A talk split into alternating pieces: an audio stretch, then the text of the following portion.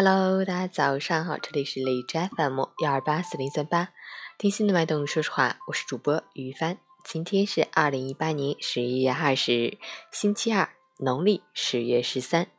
今天是世界慢性阻塞性肺病日，彝族年。好，让我们去看一下天气如何。哈尔滨多云转晴，零下四到零下十一度，微风。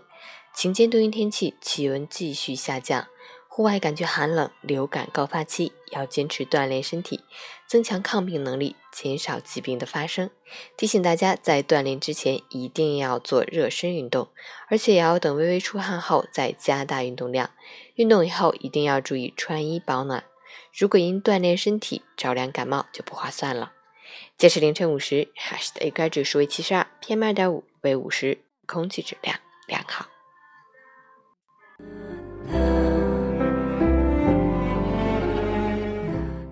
请见老师心语：兴趣要变成可以持续的爱好，光凭一时的冲动是不足以支撑的。兴趣可以培养，这句话真正的点在于第一次尝试某事带来的成就感，这种初体验。会让我们对这件事充满信心，从而产生所谓的兴趣。而成年人的成就感，很多时候来自于自我满足和外部肯定。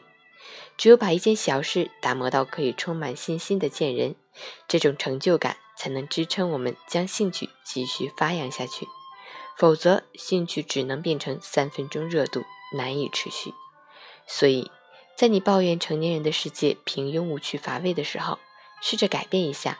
挖掘一个兴趣爱好，并潜心修炼，把它打磨成一个见得了人、拿得出手的样子。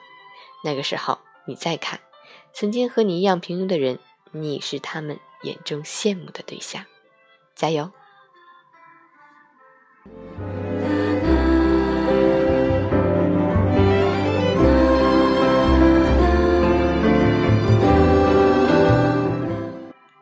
喜欢每天清晨训语的朋友，可以关注一下陈倩老师的微信公众号“陈倩说环境”，同时可以订阅的电台。我是于帆，祝你今天有份好心情。运动打卡，昨天没有运动，早睡早起打卡。昨天十点睡，今天早上五点半醒。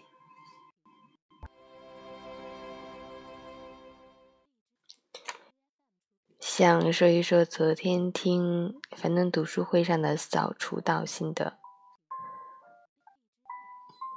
通过清扫厕所来让自己的心沉静下来，用平和和尊重的心态去做每一件事情，哪怕是打扫厕所这件事，也要准备好各种工具，有严格的步骤和规范的动作，每一个细小的地方。都要打扫得很干净。当真的去完成后，内心会得到充盈、满足，会惊讶于自己竟然会打扫的这么干净，会让自己有成就感。而这种干净也会感染、带动周围的人和你一起打扫，或者因为太干净、整洁，连小偷都不敢进来。扫除道使人们团结在一起，大家为周围的一切变得更好而一起努力去做。